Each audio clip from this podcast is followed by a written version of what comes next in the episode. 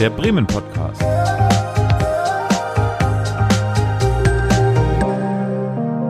Aus dem Herzen der Hansestadt.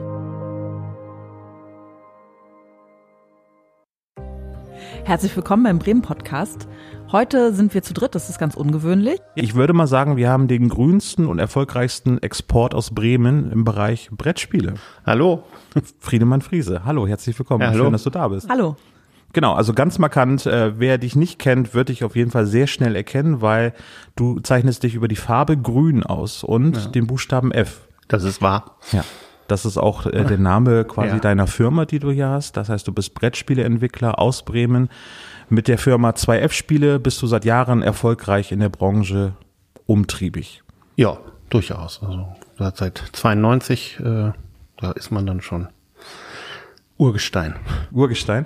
Äh, wie, wie kommt man dazu, Brettspiele zu entwickeln? Aus Leidenschaft zu den Spielen oder zu, zu sagen, ich habe hier ein hohes Verständnis dafür und ich mache das jetzt einfach mal oder?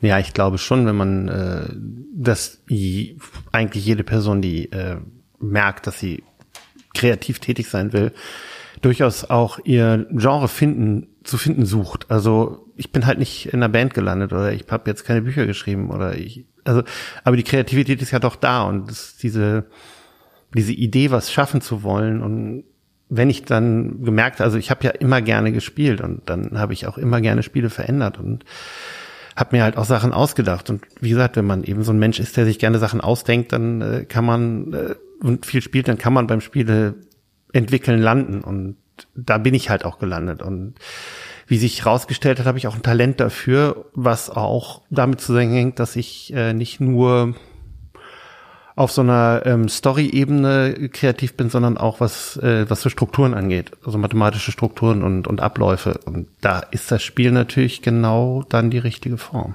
Ah, Okay, also das beschreibt deinen Werdegang auch ziemlich gut. Du bist aus Stadthagen hier nach Bremen zum Studium der Mathematik gekommen oder? Das ist ein bisschen äh, sehr kurz gehalten. Also in Stadthagen habe ich nie gewohnt, das ist nur mein Geburtsort. Ja.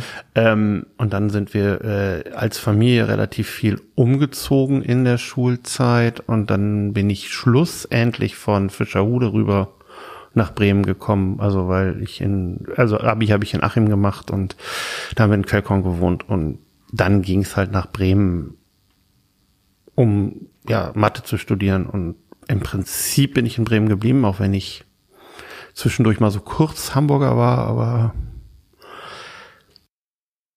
Hat sich wieder zurückgezogen, ähm, der Karriere wegen. Also es ist so, ja, das ist ein bisschen seltsame Geschichte, weil ich äh, eigentlich äh, hätte ich Bremen dann verlassen, wäre auch in Hamburg geblieben ähm, wegen meiner damaligen Partnerin. Und aber äh, mein Bruder hat mich dann hier in Bremen gebraucht für eine Multimedia-Firma und dann hat sich das so ausgewachsen, dass ich immer mehr da wieder tätig war und plötzlich hatte ich dann einen Job, der mich in, in der Region gehalten hat. Das ist so, äh, und dann äh, habe ich dann doch äh, wieder in Bremen mir Raum gesucht zum Wohnen und äh, war jetzt keine wirklich willentliche Entscheidung, weil es ist erstmal schon so, dass von meiner Arbeit her ist, ist es nicht entscheidend, wo ich bin. Was natürlich total wichtig ist, ist äh, Leute zu haben, mit denen man spielen kann, weil Spielen ohne Publikum funktioniert, also ohne Mitspieler funktioniert nicht. Publikum ist was anderes.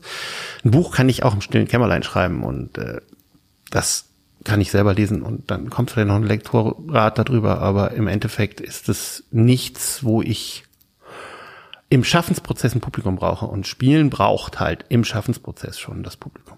Aber gibt es denn hier ein Netzwerk sozusagen von Spieleentwicklern? Weil es gibt ja unter anderem auch Michael Kiesling, Andreas Schmidt, Lukas Zach, der wohnt, glaube ich, in Delmenhorst. Gibt ja hier schon eine relativ umtriebige Szene an, an Brettspieleentwicklern. Oder äh, arbeiten die trotzdem in eigenen Gruppen, so die Entwickler, also du? Also die Spieleentwickler in Bremen, also ich weiß nicht, was die anderen machen, aber von meiner Warte aus sehe ich die als äh, Solisten da. Also die, man trifft sich schon und äh, der Michael Kiesling kommt auch immer zu dem Spieleabend, den ich mitgegründet habe, bei dem ich aber jetzt nicht bin, weil es ein Termin ist, der mir nicht mehr, der mit meinem Sport kollidiert. Ähm, von daher ist das ein bisschen schwierig, aber die sind alle so für sich und ich hab ja, Bremen ist ja durchaus, als ich angefangen bin, äh, über Hajo Bücken, Spielepädagogik, der pff, im Prinzip der Keim für kooperative Spiele nicht nur für Kinder. Also das ist schon absurd, dass jetzt wo kooperative Spiele eigentlich überall äh, und das einer der Trends der aktuellen Messe der letzten da in den Essen war und das vielleicht in, den, in weiteren Messen auch so sein wird. Also auf jeden Fall gibt es da einen Bedarf an kooperativen Spielen scheinbar und dass das aus Bremen kam. Ich meine, Hajo Bücken ist dann nach Berlin gegangen und inzwischen äh, leider verstorben, aber mit dem habe ich halt äh, dann bin ich noch an Dom gegangen in sein Atelier und habe äh, ihn gefragt, wie macht man das eigentlich, als ich dann eine Firma gründen wollte, als ich Spielautor werden wollte also ist es schon Bremen so eine Stadt für, also eine besondere Stadt für Spieleentwicklung auf eine Art, also im Vergleich zu jetzt anderen größeren Städten? Also ja, ist, also Bremen hat schon Potenzial, was das angeht. Also der, der Kiesling hat ja auch Potenzial, der ist auch nicht Urbremer, der ist ja auch vom, wo er genau herkommt, weiß ich nicht, aber ich glaube, er kam aus dem ostöstlichen Teil irgendwo wohnt auf jeden Fall jetzt im Speckgürtel, soweit ich das weiß, ja. Der wohnt jetzt im Speckgürtel, ja, ja, der, das ist klar. Und äh, Aber interessierte Brettspieler, die äh, triffst du denn in deinem, was ich eben gerade gehört habe, eigenorganisierten Spieletreff? Ja, es ist so, ich habe irgendwann angefangen, es leid gewesen zu sein, in Studentenzeiten ständig äh, rumzutelefonieren, wer denn wieder mal zum Spielen kommen kann, bis ich dann einfach beschlossen habe, nee, das ist mir zu blöd, das ist mir zu aufwendig, ich mache jetzt jeden Montagabend Spielen, so zeigt. Und das war damals äh, in der Kneipe Sender im, in der Humboldtstraße in Bremen, da ist, ach, Heidi war dann auch mal da drin und äh, pff, das hat tausendfach gewechselt. Also es ist da pff, Ecke. Äh, ich habe damals in der Alwinenstraße im Viertel gewohnt und hinten raus in die Humboldtstraße und dann da rechts runter, da, das war ne, drei, drei Ecken weiter, habe ich gefragt, ob sie haben so einen Clubraum hinten gehabt, habe ich gesagt, okay, hänge ich halt, äh, ne, damals noch in die alte Spielerei, noch vom Steintor 33 war äh, Aushang hin und dann sind ein paar Leute gekommen und dann die Leute, mit denen ich eh aus dem Studium gespielt habe, haben wir uns da getroffen. Und ich war sozusagen ein bisschen die Sorge los, ständig das ist ja nervig. Ständig jede Woche, also wenn man spielen will, also ne, man will ja auch nicht andauernd so viel Zeit damit ver verbringen, die Leute zu engagieren, sondern wir ja spielen. Und da haben wir uns dann getroffen und daraus ist dann der Spielrausch inzwischen e.V. entstanden übers Lagerhauscafé im Clubraum, bis dann äh, der jetzt im Bürgerhaus Wesertrassen gelandet ist und auch als eingetragener Verein da ist. Und das heißt, jeder Interessierte kann da auch einfach teilnehmen. Ja, genau. Muss man denn Mitglied werden im Verein oder? Wie die Statuten jetzt genau sind, weiß ich nicht. Also ich äh, habe das, ja, es ist meine Gründung, aber ich war auch zwischendurch Vorsitzender, als es schon Verein war und ich bin da aber nicht mehr.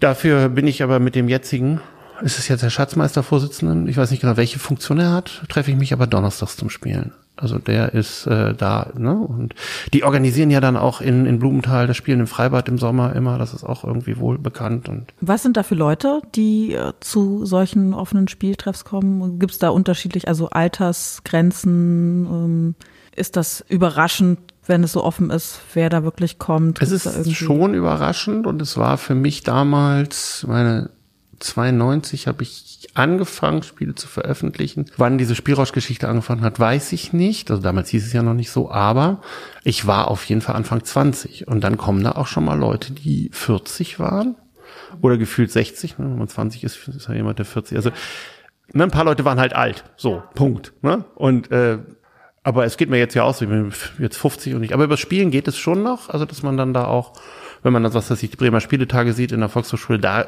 treffe ich natürlich äh, Menschen allen Alters.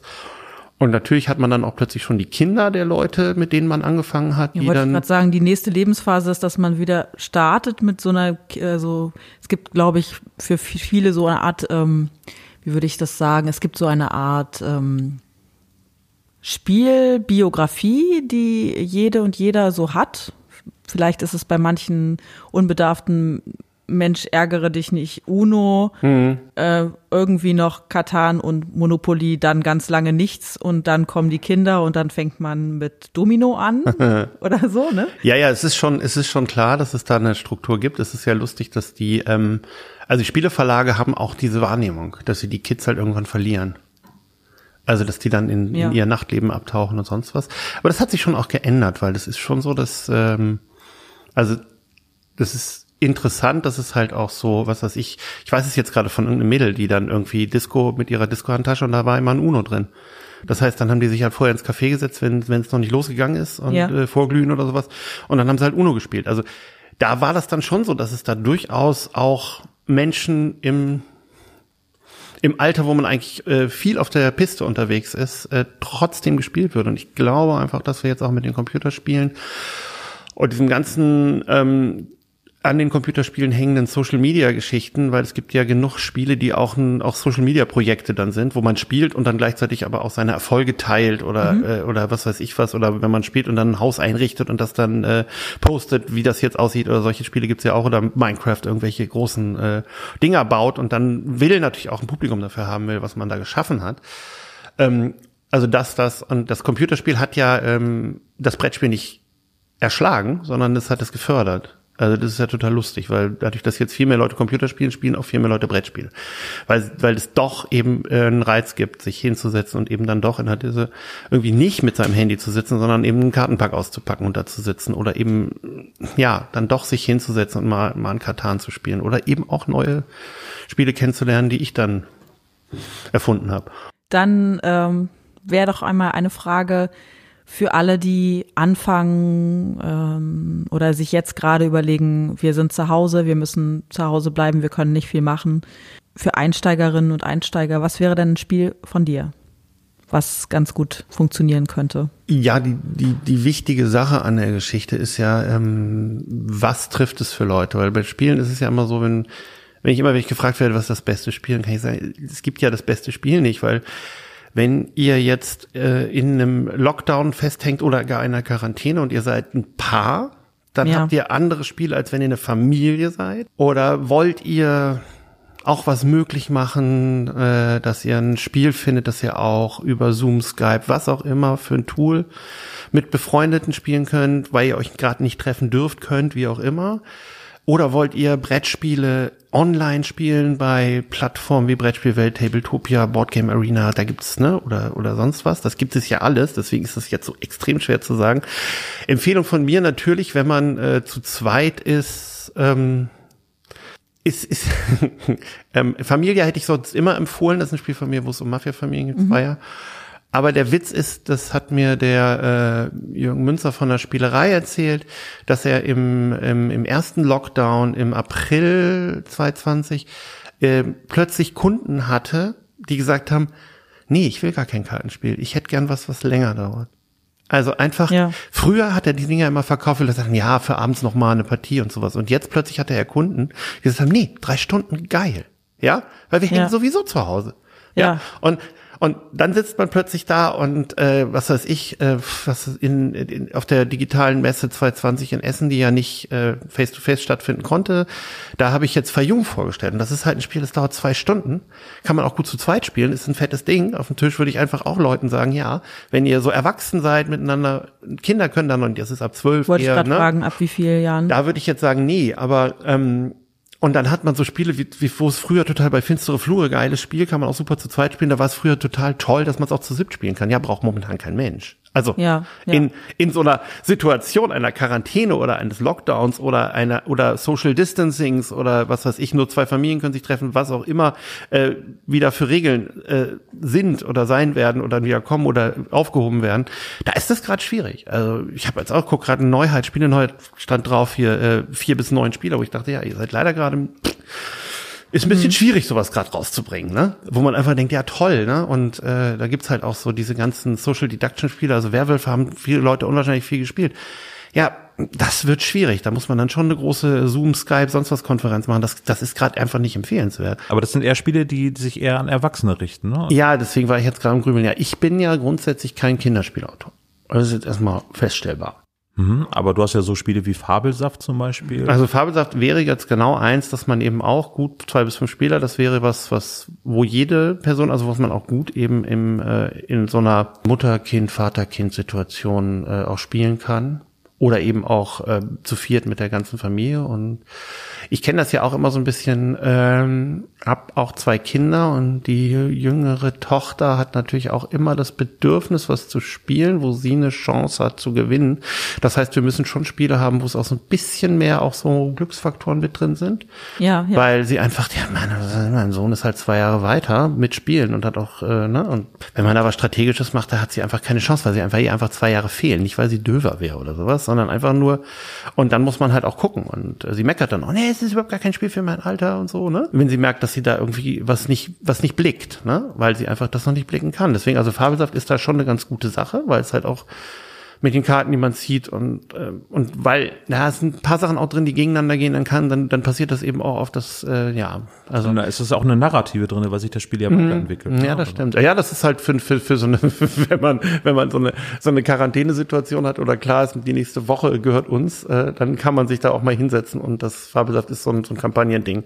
Äh, das, das da braucht man schon 20 Partien, um alles gesehen zu haben, was in dem Spiel drin ist. Das stimmt schon. Also mhm. Fabelsaft ist wirklich da auch eins, was ähm, gut funktioniert. Mit Familie funktioniert auch Fauna. Super ist jetzt nicht im eigenen Verlag, aber ne, schon mein Spiel. Also, ne, Fauna ist halt so ein Tierquiz-Geschichte, die mit Familien eben gut ankommt, weil aber auch da spielt natürlich der Altersunterschied wieder eine große Rolle, weil, naja, ein Zehnjähriger weiß halt schon besser, wie es Tiere wiegen, als eine, eine Achtjährige. Ne? Also einschätzen, genau. Ja, ja, also das ist schon, ja, es geht nicht beim Fauna nicht um Wissen, sondern einschätzen, das stimmt. Wie sieht denn dein kreativer Prozess aus, wenn du ein neues Spiel entwickelst? Sitzt du am Schreibtisch oder verlässt du dann auch die Wohnung und äh, sinnierst äh, über Mechanismen nach, wenn du draußen, vielleicht an der Weser oder so bist? Das ist ja, wie die Inspiration so ist. Man weiß nie, wo sie einen trifft. Also das kann bei, wie gesagt, beim klassischen Duschen sein, das kann eben beim klassischen Spaziergang sein oder das kann einfach.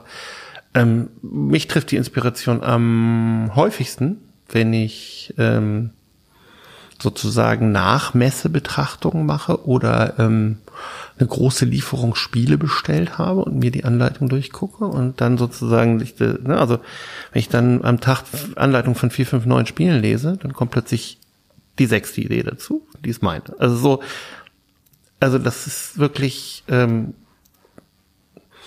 gerade so wieder passiert, auch mit einem mit einem Spiel, an dem ich gerade sitze. Es war auch nicht klar, wo das plötzlich herkam und dann wenn diese Inspiration da ist, dann ist es total interessant, verbinden sich auch Gedanken von vor drei Jahren, vier Jahren, fünf Jahren damit.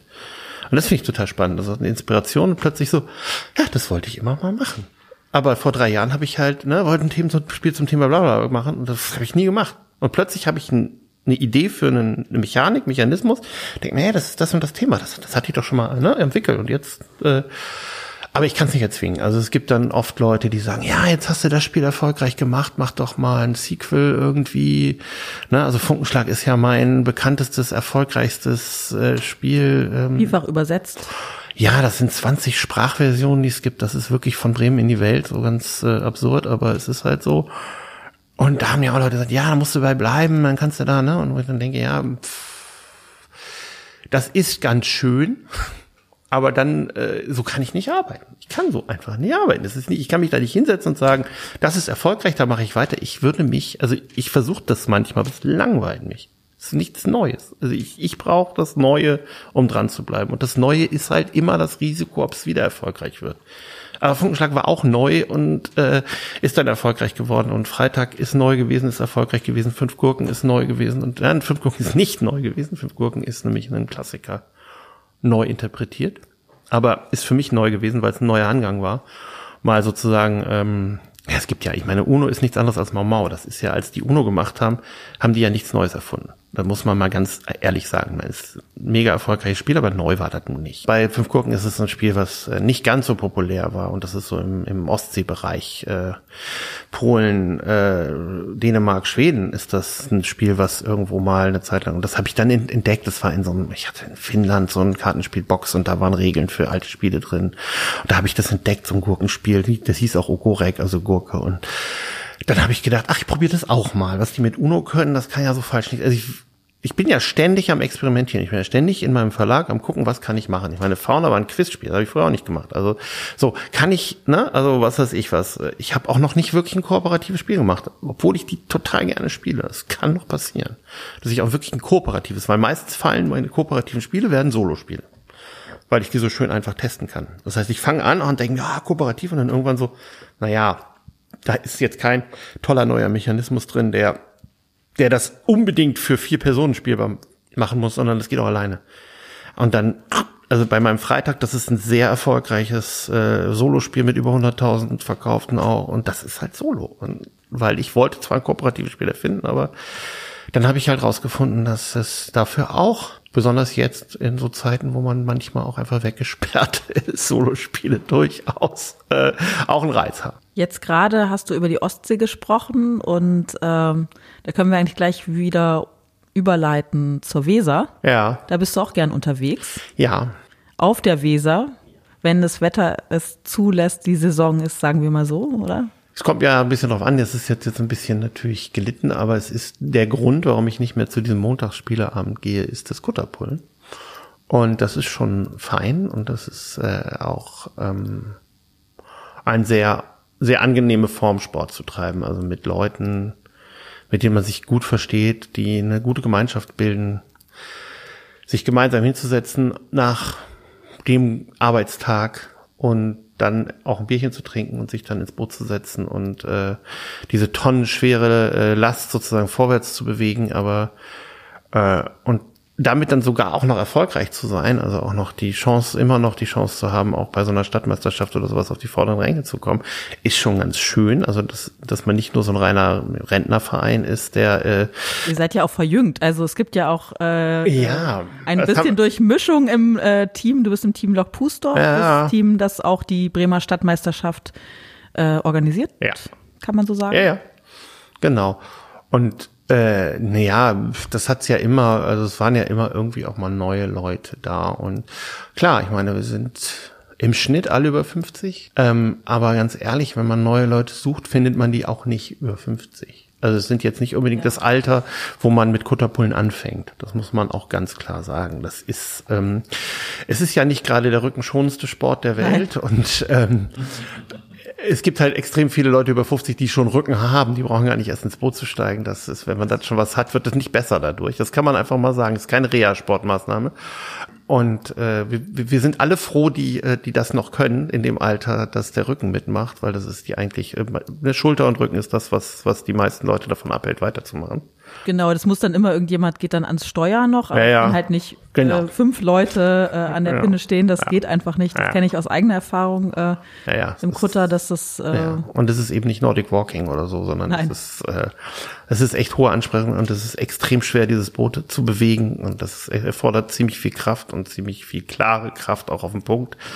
Und wenn dann da im Rücken ein Schmerz ist, dann geht's halt nicht. Und ähm, aber sonst ist es halt, wie gesagt, es ist halt jetzt Freizeitsport in seiner Reinkultur, weil es wird da ordentlich bei getrunken und es, man sitzt da und äh, ist das Soziale und das Sportliche hält sich locker die Waage, wenn das Soziale man nicht sogar bess, äh, besser wäre. Also es ist so wie wilde Ligamannschaften, die einfach auch sagen, ja, dann spielen wir halt noch Fußball, weil es einfach, weil wir uns treffen wollen und äh, sich zu bewegen ist ja nie falsch und äh, das ist ein guter Anlass und ich finde super. Ich äh, bin auch froh, dass das jetzt immer wieder häufiger klappt, dass ich äh, dahin gehen kann.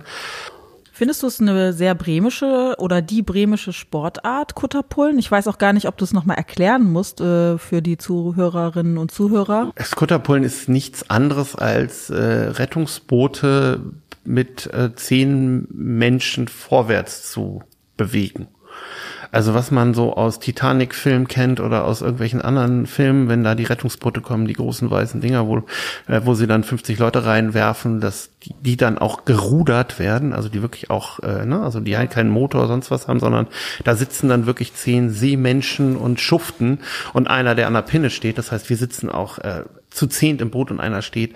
Äh, und wir könnten auch, wir sind Boote, wo wir wirklich auch 30 Leute zuladen könnten. Also da ist dann, deswegen ist das ja auch so eine schwere Sportart, weil das ist ja kein Sportgerät.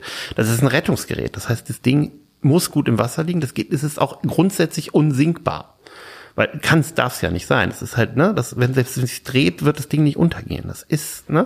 Und wenn es voll Wasser läuft, wird's immer noch schwimmen. Das ist dafür gebaut. Und deswegen ist es auch schwer. Und diese Sportart ist schon sehr bremisch auch. Ist ja eine Marineseesportart. Genau. Das heißt, wir haben ja hier in Bremen ganz viele maritime Studiengänge Ja. oder einige zumindest. Und Äh, in Bremen gehörte es, ich weiß nicht, ob es immer noch ist, auf jeden Fall gehört es jahrelang dazu zum Unterricht. Dass äh, Men- Menschen eben auch äh, in einem, an einem Kutter gesessen haben. Finde ich auch relativ logisch zu sagen, wenn ihr irgendwo in der Welt unterwegs seid und euer Schiff geht unter, dann ist es vielleicht gar nicht schlecht zu wissen, wie man ein Rettungsboot fährt. Also äh, ich finde das schon einen sinnvollen Angang zu sagen, ey, ihr seid Nautiker, ihr seid auf See unterwegs und ihr, ne, es täglich gehen Schiffe in der Welt unter. Äh, das ist nicht unrealistisch, das Genau. zu lernen, dass das zum, zum Ja. Studienalltag mit dazu gezählt wird. Ne? Immer Also noch Jack bei der. Titanic hätte es überlebt, hätte er einen Kutterpool-Führerschein gehabt. Ich weiß nicht, ob es genug äh, Kutter gab Ja, es für lag, alle. lag glaube ich, Das- Natürlich eher nicht. an dem Ja, das- Problem, dass die Kuttermenge nicht ausgereicht hat. Und, Und ähm, der Kutter muss rausgekrant werden Ja. oder das ist eben noch mal ein bisschen hakelig. Das Manöver muss auch äh, geübt werden Ja. äh, an Deck. Das heißt, Aber- euer Training findet auch direkt auf der Weser statt? Ja, ja. Oder Werdersee oder? nee, nee, direkt die Weser lang. Mhm. Das ist also so dein Lebensraum, der erstreckt sich also von der Weser bis, äh, bis Ja, zu wir, deiner wir, Haustür? wir, wir fangen da ja in Pustorf an, da wo, wo die Liefde liegt, da beim DLRG. Ähm, da liegen die Kutter auch in der Marina, also der, der Kutter. Der Kutter liegt da, der, andere der liegt, liegt ja woanders, genau. woanders. Ähm, und dann geht's von da immer fast bis zum Weserstadion, manchmal sogar bis zum Weserwehr hoch, das Training. Also je nachdem, ob wir, weil wir haben ja auch, äh, also Kutterpullen ist schon ähm, maritim. Und Bremen ist schon ganz wichtig, weil wir schaffen es immerhin, eine Stadtmeisterschaft mit über zehn Mannschaften auf, auf die Beine zu stellen. Genau, gemischte Mannschaften und ähm, Ja. ganz unterschiedliche Mannschaften und wir dürfen nicht vergessen, es gibt auch eine starke Szene in Bremen Nord, Ja, aber deutlich. also sehr starke Szene. Und die haben sich ja auch äh, nach alten Bauplänen neue Kutter bauen lassen.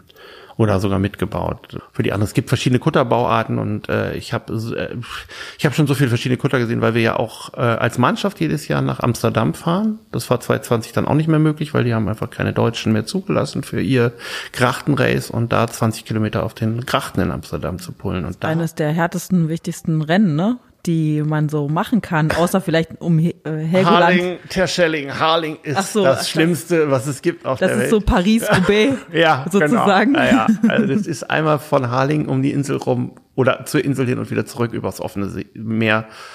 Man kann da oben an, in Fahrröhr auch Superkutterpullrennen teilnehmen. Da gibt's auch ganz interessant. Es gibt ein Themse Race.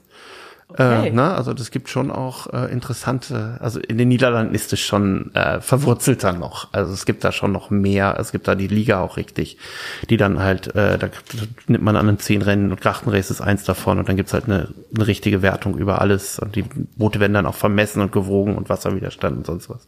Weil die sind alle, da muss man jeder sein eigenes Boot mitnehmen und dann ist da ein Zwölfer und ein Sechser und äh, die einen haben so eine Bordwand, die andere so und das muss halt schon, äh, das wird halt einfach genau nach irgendwelchen Strömungsfaktoren dann entsprechend äh, gewertet, dass das geht. Da sind wir nie mit drin gewesen, weil wir nie in diese, ne, also wir sind immer nur mitgefahren als Spaß und das ist halt super und das ist halt, ach, das ist sportlich schon so diese Marathonnummer, ne? Man setzt sich rein und hat vier Stunden lang rudert man am Stück. Und danach tut alles weh und ist aufgerissen, Ja. aber Klingt so, ja. ja, aber das ist schon cool, dass das geht. Das ist auch schon, äh, es ist für mich selber auch eine Sache zu sagen, ey, ich kann das. Also ich glaube, ich kann verstehen, warum Leute Marathon laufen wollen. Einfach dieses Gefühl zu haben, ich schaff das. Ich schaff das hier vier Stunden, fünf, sechs, keine Ahnung, ne, mich zu quälen und dann komme ich an. Und das ist Amsterdam ist so.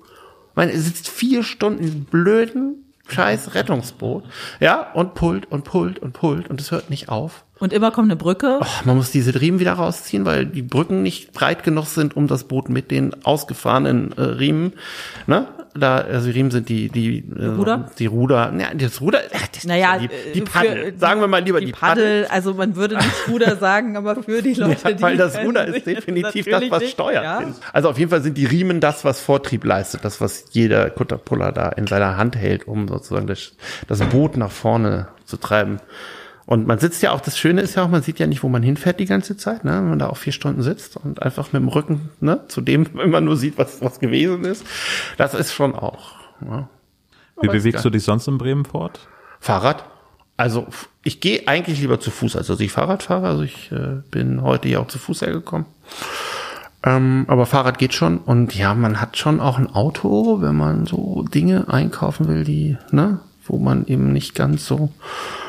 Ja, und wenn Dinge die Familie ja. eine entsprechende Größe angenommen hat, dass man sagt, okay, die Logistik. Ja. Und eben großen Familieneinkauf, das ist schon, äh, da wird schon Auto gefahren. Aber es ist nicht, dass ich, ich habe ja keinen Arbeitsplatz, wo ich täglich hinfahre mit. Ne? Also deswegen ist diese Fortbewegung in Bremen so ein bisschen, ja, ich bewege mich die Treppe runter in mein Büro. Das ist oftmals das, was ich tue. Und dann bewege ich mich wieder hoch in die Küche und dann bewege ich mich wieder runter. Also es ist so ein bisschen so, ja, ähm, da ist nicht, äh, Arbeitsweg gibt's keinen, also den ich jetzt irgendwie beschreiten würde. Von daher ist das immer so die schwere Frage, wie bewege ich mich fort? Also wenn ich zum Kutterbullen fahre, fahre ich natürlich mit dem Rad dahin. Gibt es einen Lieblingsort, wo du dich hinbewegst mit dem Fahrrad?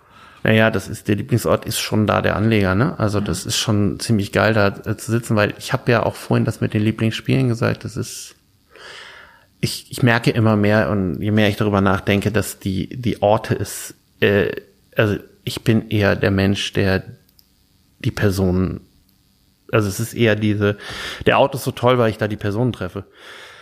Und früher als Teenager, wo man dann mit seinem damals noch Walkman mit Kassette ähm, depressiv ne, in Fischerhude unterwegs war, da hatte ich einen Lieblingsplatz an der Wümme, wo ich dann ne, äh, schaurig äh, depressive Musik gehört habe und äh, ne, die Wümme an mir vorbei fließen hab lassen. Aber den Ort haben sie inzwischen auch verändert, baulich. Das ist sehr schade. Das ist ein Wehr, das haben sie jetzt entfernt oder für so eine Umleitung und so. Das ist sozusagen, der ist weg. Also sozusagen ist, das ist hart, dass es so Orte gibt, die einfach auch so komplett verschwinden, weil es halt bauliche Maßnahmen gibt.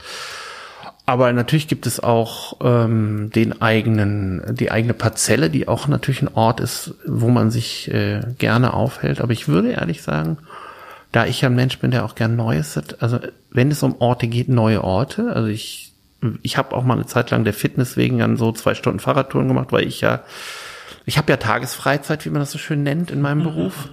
ähm, die Kinder sind in der Schule dann und äh, ich arbeite, ich habe ja viel meiner Arbeit findet ja dann an Spieleabenden oder Wochenenden oder Spieletreffen statt, also die Kernzeit, wo wirklich was geschieht. Und dann sitzt man da in seinem Büro und denkt sich so, ja, jetzt kann ich auch zwei Stunden irgendwie äh, ständig irgendwie äh, im Netz rumprokrastinieren oder ich setze mich aufs Fahrrad und fahre. Dann doch lieber mal aufs Fahrrad und rausfahren. Und da bin ich auch mir einmal Linienteil gefahren, einmal nach Achim, einmal da. Und dann habe ich einfach gedacht, ja, jetzt bin ich sternmäßig in alle Richtungen einmal gefahren. Ich könnte das wieder, es gibt ja Leute, die immer so eine Strecke haben, ah, die fahre ich immer dann, wenn ich, ne? Oder so eine Joggingstrecke. Ich fahre jogge immer um den See oder jogge im Burgerpark. Ich bin so schnell gelangweilt von sowas. Das ist so bitter, weil das ist so, so, und deswegen erfinde ich auch neue Dinge, weil ich ja, das ist die Langeweile. Ja, Freunde von mir fahren immer halt irgendwie durchs Blockland einmal die Deichrunde. Ja. Es ist schön da. Und das je, ja, natürlich ist das sehr schön, aber jede Woche. Aber es ist, glaube ich, ja auch nicht ganz äh, von der Hand zu weisen, dass du als Kreativer ähm, auch das Explorative dann eher äh, bevorzugst, ne? Also anstatt immer wieder den gleichen Rhythmus Ja. zu haben, ne? Ja, es ist dieses, dieses Kutterpullen hat, hat was Beruhigendes auch. Also diesen Ort zu wissen, es findet statt. Also genau das wie mit dem Spieleabend, den ich mal geplant habe, weil ich keinen Bock hatte, ständig diese Leute zu organisieren. Es ist schön. Die Leute kommen dahin. Ich kann da einfach hinfahren und weiß, und das ist wie eine Stammkneipe ja auch, wo man hingeht und sagt, da gehe ich hin und deswegen, weil ich da bin, äh, ne, da werde ich die Leute treffen. Und das, äh, wenn man, ne, also das ist ja auch wichtig und das äh, hoffe, dass das, wenn die Kinder dann groß genug sind, dass ich dann wieder sozusagen da auch eine, eine Kneipenkultur für mich wieder entdecke und mich mit Leuten treffe und weiß, wir treffen uns dann und dann da und da. Das fände ich schon schön. Oder wenn ich dann wieder so ein bisschen das Gefühl habe, ich gehe abends einfach mal los, das habe ich nicht mehr. Das ist mit der, mit der, mit dem Alter der Kinder einfach noch geschuldet. Die brauchen, ne, also kann, die können abends noch nicht einfach so allein gelassen werden. Geht man nicht einfach noch aus dem Haus und denkt sich so, ach, ne, wenn was ist, rufen sie schon an. Soweit sind wir noch nicht. Ähm, oder sie sind selber weg, das kommt ja auch. Ja. da muss man aufpassen, dass man sich nicht trifft. Ähm, keine Ahnung, vielleicht bin ich dann auch so alt, dass ich dann keinen Bock mehr habe, aber das, das, das, das lässt sich ja alles noch. Äh, aber, aber dieses, dieses Kutterpullen, da hinzugehen. Und ich meine, nach seit 92 bin ich selbstständig. Dann gehe ich zum Kutterpullen und da sagt mir jemand, was ich tun muss. Schreibt mich jemand an Ja, sagt, klar. wie beruhigend, ist, wie beruhigend ist das im Verhältnis dazu, dass ich sonst immer alles entscheiden muss? Also ich meine, ich mache das gerne, ich mache meinen Job total gerne. Aber das ist schon auch ganz toll. Es ist aber, finde ich, so ein Kommando, ne? Ja. So wie äh, äh, Stefan Potthoff immer sagt, es sind keine Befehle, es gibt keine Befehle. Nein. Es sind Kommandos, Ja, äh, sagt Ja. Stefan ja immer, ne? Ja. Dazu, als auch Ja. sehr maritimer Mensch. Und ähm, ich finde, dass bei anderen äh, ähm, Boots äh, Sportarten, die ich jetzt nicht weiter nennen möchte, wo auch viele im Boot sind, hört sich das ein bisschen ähm, ein bisschen anders an. Also ich finde das okay, wenn mir das jemand sagt, aber es ist halt auch ein Kommando. Und sehr nah, die Kommandos sind ja auch sehr nah am Ja. Maritimen dran, ne? Mit Klarin Ja. und Warschau. Ja, ja. und äh, Genau. diesem Ganzen. Das ist schon besonders. Aber Jetzt mal unabhängig von der eigenen persönlichen Situation, die man hat und was man mag und was man nicht mag, äh, dass man, dass das ja wie beim Spiel ist. Also beim Spiel setze ich mich ja auch hin. Das, das, das, das finde ich auch. Es gibt Menschen, die verstehen das nicht. Aber wenn ich mich an den Spieltisch setze, dann kriege ich ein Regelkonzept über den Kopf geworfen, an das ich mich sklavisch binden soll, gefälligst jetzt. Und dann sagen immer, ah, das ist so starr und ich, na, es gibt ja so Menschen, die nicht spielen können, weil denen das so, dass sie so schlimm finden, dass sie sich an diese Regeln halten müssen. Und, ne, und wo ich denke, ja, aber es ist doch geil, innerhalb dieses festen Regelkonzepts zu gucken, wie ich da meinen, meinen besten Teil habe. Und das ist nämlich das Entscheidende. Ich setze mich an den Spieltisch und für den Zeit des Spieltisches ist das Binden, was ich da habe. Aber ich habe mich freiwillig an den Tisch gesetzt. Ich gehe freiwillig ins Boot. Und dann gelten aber die Regeln vom Boot. Und wenn mir die Regeln im Boot nicht gefallen, kann ich freiwillig entscheiden, da nicht mehr hinzugehen. Aber ich kann mich nicht im Boot entscheiden und sagen, ich kann mich auch im Spiel, das finde ich auch völlig quatschig, im Spiel zu sagen, nee, wir spielen das nicht so. Weil, weil, ne? Also ich kann dann schon, wenn das Spiel fertig ist, zu sagen, wir machen Hausregeln, weil das hat uns allen jetzt hier nicht gefallen. Weil ich weiß, wie man Spielregeln ändert und ich weiß, wie man Spiele macht, dass sie ne, spannender und besser werden. Aber es geht mir schon auch so, dass ich in manchen Spielen sitze und sage, müssen wir das jetzt zu Ende spielen mit der Regel? Ich kann das, ne? Ich mach das, ist okay, aber ab, ab dem jetzigen Zeitpunkt, das ist manchmal auch ein Downer, manche Leute nehmen mir das auch übel, sage ich, ab jetzt beginnt für mich die Vergeudung von Lebenszeit, weil äh, ich bin fertig mit dem Ding hier, ne? Also das ist das gibt's halt auch schon mal, dass ich da sitze und sage, ja, das äh, muss ich mir nicht nochmal antun. Du hast, äh, Olaf, vorhin gesagt, ja, explorativ vorgehen. Ähm, da würde ich jetzt einfach mal unsere klassische Frage stellen. Du hast Besuch aus Mailand, Berlin, München. Wie gehst du vor, wenn du den Besuch die Stadt zeigen möchtest? Oder wo würdest du die Leute lang schicken? Okay, ich habe doch keine Ahnung, wo ihr hin wollt. Also ich meine, ey, wenn ihr die Böttcherstraße sehen wollt, geht, guckt euch die Böttcherstraße an. Wenn ihr den Dom sehen wollt, guckt euch den Dom an. Wenn ihr leben wollt, dann geht ins Viertel oder inzwischen auch in die Neustadt. Äh, na? Ja. Wenn, wenn ihr, äh, wenn, das Universum ist auch ganz schön, wenn man mhm. sich für Wissenschaft interessiert dann gibt es noch ein paar Sachen, wo ich sage, ja, das ist vielleicht nur, ne? Also, wenn man jetzt zur Spedition am Bahnhof geht, das ist vielleicht nicht für jeden Kulturinteressierten dasselbe, als wenn man in die Kunsthalle gehen würde. Bremen ist vielfältig und da kann jeder was finden und das ist wirklich auch das Ding, wo ich dann auch Leuten gesagt habe, Ne, also ich waren Leute aus Amerika, die waren in Bremen vor der Messe und dann meinte, meinte ich so, ja, warum sagt ihr nicht Bescheid? Ja, du bist bestimmt in Messevorbereitung, wir haben nichts gesagt, wir haben uns das selber da angeguckt. Ne, und er sagte, ja, äh, ne, und die sind auch zu Werder gegangen, weil sie, weil sie Fußball Ne? Ja, also es ja, sind Amerikaner, ja. die sich trotzdem für äh, Fußball interessieren, das ist schon selten.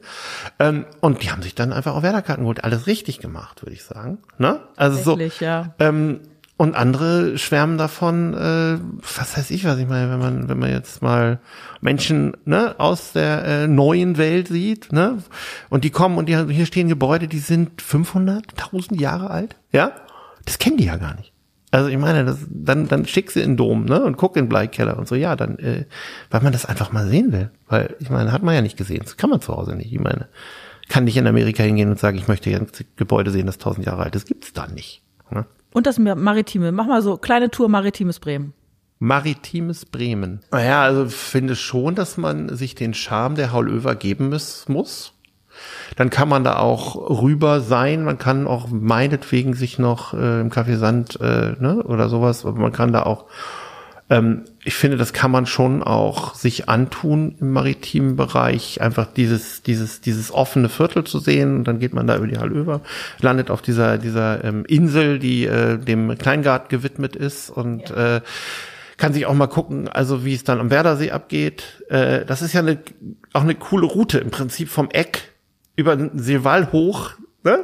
dann über die Weser geschippert zu werden, möglicherweise auch mit Karussellschleifen, äh, amüsiert zu werden, äh, und dann rüber noch zum Werdersee und dann vielleicht über die die die äh, über die kleine Weser einen Spaziergang, dann über die Sperrwerk und dann einfach da beim beim auch auch auf dem Teerhof zu landen, der ja auch eine eine, eine eine ähm, Wirkung hat. Also man geht da ja drauf und das ist ja mit dem, ne, dann bis zur Weserburg durchzugehen und dann vielleicht sogar noch äh, in der Obernstraße zu landen. Und dann hat man einmal gesehen, wie der Fluss oder oder an der Schlachte sogar, man kann sich auch an der Schlachte hinsetzen. Also einfach so, dann dann hat man sozusagen mal was gesehen aber dann fehlt einem natürlich immer noch das Hafenmuseum und äh, der Hafenrummel hinten oder Minigolf im Schwarzlichtbereich äh, äh, oder die Hochschule, also da diese ganzen Gebäude, also das ganze Kaffeequartier und sonst was. Ich meine, das gehört ja auch zum äh, maritimen Bremen jetzt massiv dazu. Ich glaube, wir sollten jetzt die Gelegenheit am Schopfe packen und noch einmal zum nach dem Podcast jetzt hier eine Runde fünf Gurken mit dir spielen, Friedemann. Ist das ein Wort? Ich spiele ja mal ganz gerne. Ja. Okay, dann würden wir das jetzt tun. Wir bedanken uns erstmal recht Ja. herzlich für deine Zeit und äh, für dieses tolle Gespräch. Und das war der Bremen Podcast, Folge 3 mit Friedemann Friese. Ja. Danke fürs Zuhören. Ciao. Ahoi. Ahoi.